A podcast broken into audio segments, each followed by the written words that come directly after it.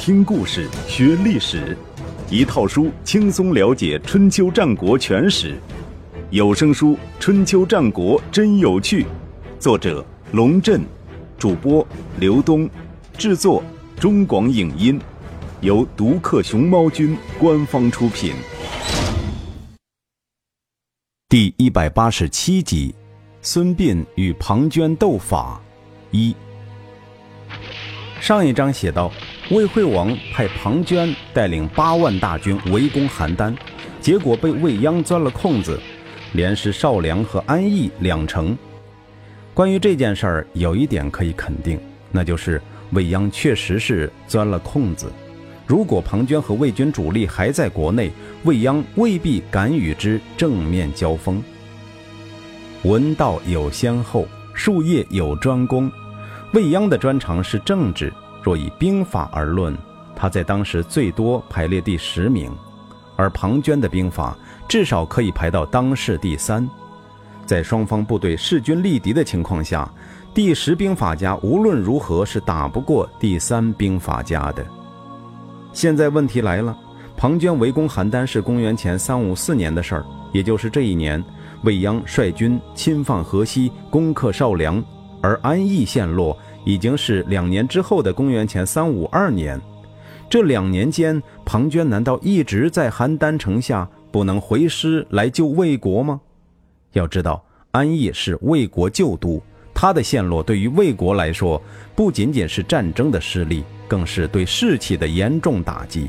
就算是攻克邯郸，也未必能补偿。答案是，当世第三兵法家庞涓流年不利。在攻打邯郸的过程中，被当世第二兵法家横插一杠，打得落花流水。庞涓本人也成为俘虏，泥菩萨过江，自身难保。商鞅抓着这个机会，乘虚而入，轻而易举地将安邑纳入囊中。鬼谷子的锦囊妙计。当世第二兵法家名叫孙膑。是庞涓的同门师弟。说起这两个人的事，当然免不了要说到他们的老师，当世第一兵法家鬼谷子。鬼谷子姓王，名许，因为隐居在鬼谷。关于鬼谷在哪儿，是一本糊涂账。有人说在河南登封，有人说在鹤壁，有人说在山东，还有人说在河北，众说纷纭，难有定论。所以号称。鬼谷子。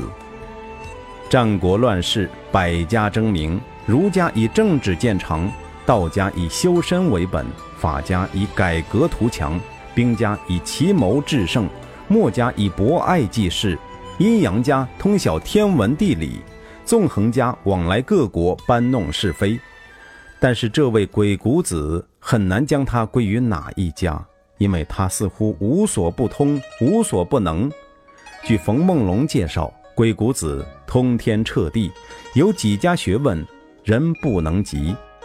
一是算术之学，掐指一算便知天机，能通晓过去，能预知未来，这是阴阳家的勾当；二是兵法，六韬三略，变化无穷，布阵行兵，鬼神莫测，这是兵家的本事；三是变术，博闻强记，明理审事。一张嘴吃遍天下，胜过十万雄兵，这是纵横家的饭碗。四是养生术，修身养性，吸天地之精，采日月之华，延年益寿，长生不老，这是道家的妙处。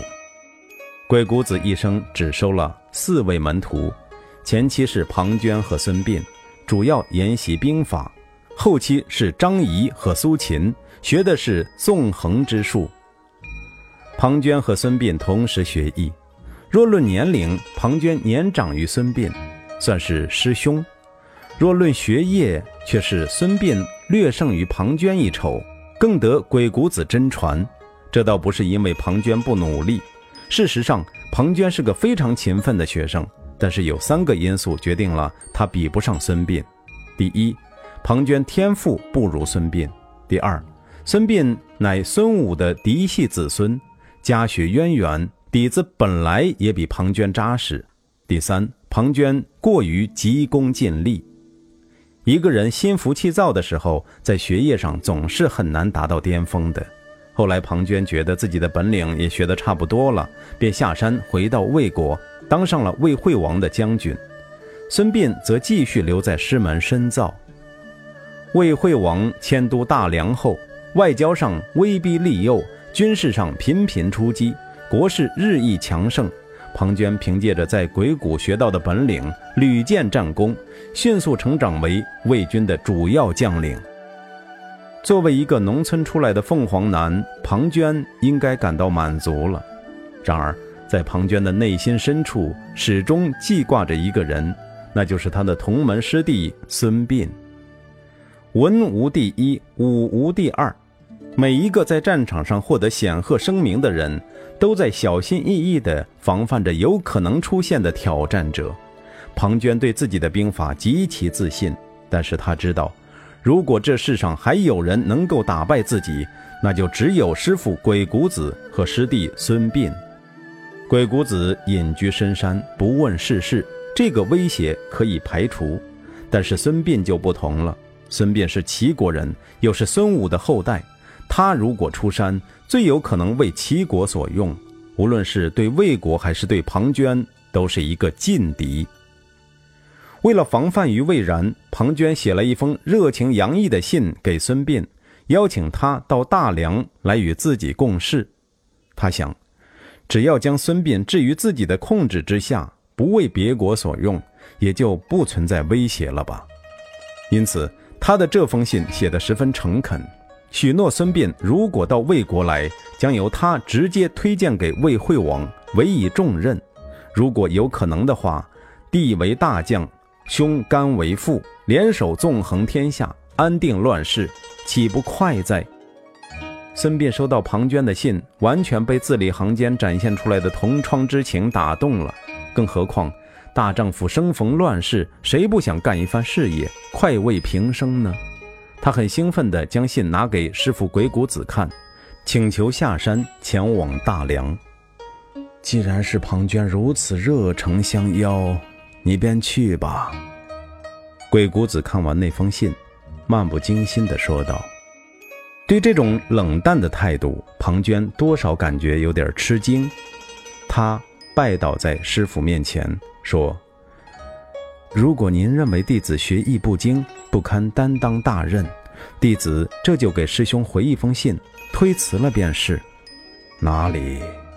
鬼谷子叹了一口气道：“你在我门下苦读这么多年，早该去世间一试身手，否则学问再多也不过是空谈。只不过你在山中多年，不知仕途凶险，此去是福是祸，连我也不敢猜度。这样吧。”我送你一个逢凶化吉的锦囊，你把它收藏好，非到万分危急关头，切不可拆开。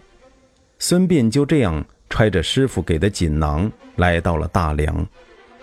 兄弟俩见面之后，庞涓的热情接待很快将孙膑心里那一丁点疑惑打消了。第二天，孙膑就被庞涓带到朝上，见到了魏惠王。这是我的师弟孙膑。乃兵胜孙武子之后，才能胜我十倍，请主上任命他为上将军，我甘愿为副。庞涓这样介绍道。魏惠王听了，心里犯了一个嘀咕：庞涓的本事他是见过的，如果说这世上还有人胜过庞涓十倍，那肯定是夸大其词。眼前这位孙膑，白白净净、斯斯文文，究竟有多大本事，却是看不出。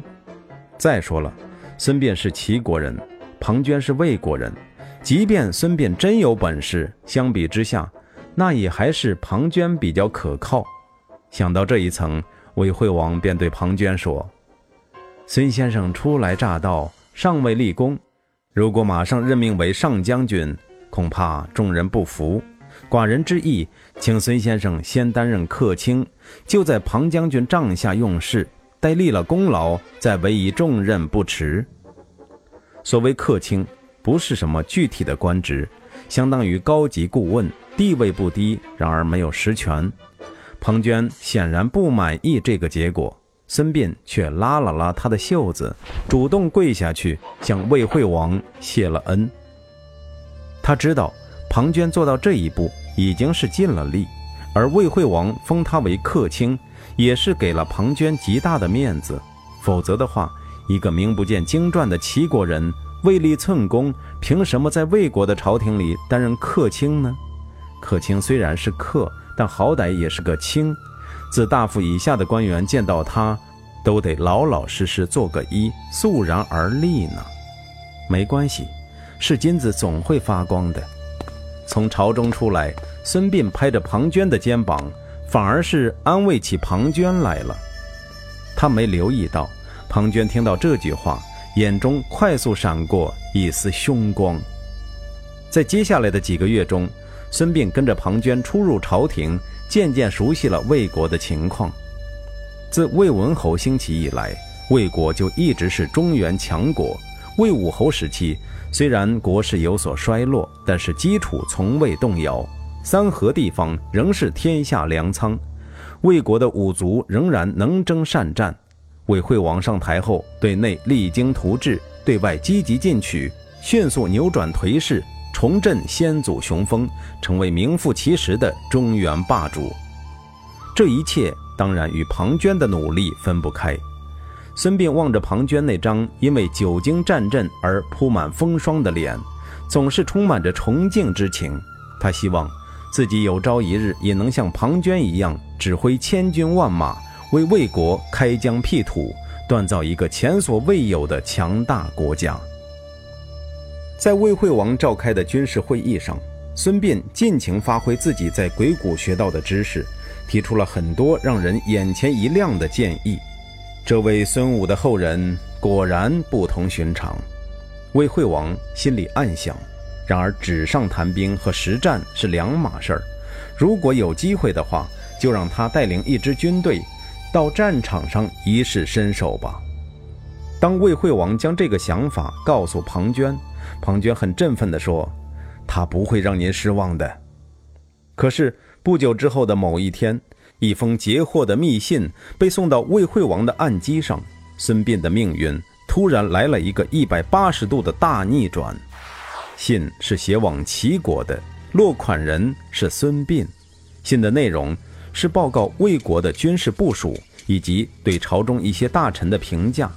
如果齐国人得到这封信，毫无疑问，将对魏国大大不利。这封信被设计得很巧妙，妙就妙在它暴露了孙膑是齐国派来的间谍之余，却将庞涓对魏国的忠心写得明明白白。换而言之，孙膑叛国，庞涓是毫不知情的。案子从一开始便被办成了铁案，人证物证俱全，作案的动机也很明确。孙膑本人就是齐国人，为齐国当间谍，那还不是理所当然的事？按照魏国的法律，孙膑本来应该被判处死刑，但是庞涓拼命说情，终于说服魏惠王法外开恩，仅仅判处孙膑月刑加情刑。当然说仅仅，也许太轻描淡写，情刑便也罢了，不过是在脸上烙个戳，疼一疼也就过了。还可以扮酷说是纹身，月刑则极其残忍，乃是将犯人双足齐齐砍断，从此变成废人一个。当然，还有一种说法，月刑不是砍去双足，而是挖去膝盖骨，使得犯人看似完好，实则小腿以下已经无用。本书对此不予探讨，姑从前说。据冯梦龙推测。庞涓之所以留孙膑一条命，主要还是想将孙膑圈养在府中，好让他给自己讲解鬼谷子注解过的《孙子兵法》。但是孙膑很快便发现自己所遭受的苦难，全是庞涓一手策划的阴谋。将《孙子兵法》讲完之日，便是庞涓卸磨杀驴之时。情急之下，孙膑打开了师傅授予他的锦囊。里面只有一块丝绸，上面写着“装疯”两个字。孙膑看着这两个字，不觉悲从中来，涕泪交流。这一天傍晚时分，当仆人将饭菜端到他面前，他吃了两口，突然口吐白沫，满嘴胡言乱语，将几个碗全打翻在地。庞涓闻讯赶到时，他正在满地打滚，一下子嚎啕大哭，一下子乐不可支，一下子又安安静静地坐在那里，目光呆滞，旁若无人。如此疯癫了数天，庞涓当然也不是傻瓜，他知道孙膑是不是真疯，不能光看表面现象，还得用科学的方法检验。办法很简单。将他拖到猪圈中，让他与猪为伍，看他的反应。不用说，孙膑与猪同槽而食，甚至抓起一把猪粪就往嘴里塞，很快就和猪们混得如胶似漆。庞涓啧啧地摇了摇头，脸上带着一种嘲弄的笑容，心满意足地走了。从此以后，他再也没把孙膑当一回事儿。手下人也渐渐放松了对孙膑的看管，再后来，孙膑被赶出了庞府，流落到街头，靠人家施舍为生。唉，人生如戏，全靠演技呀。公元前三五五年，魏惠王的车队浩浩荡荡开过大梁的梁右大街，他也许没有留意到。孙膑蓬头垢面地斜躺在路边，嘴里塞着半只刚刚乞讨到的馒头，正在有滋有味地咀嚼着。秋日的阳光暖洋洋地打在孙膑身上，让他感到了一丝久违的惬意。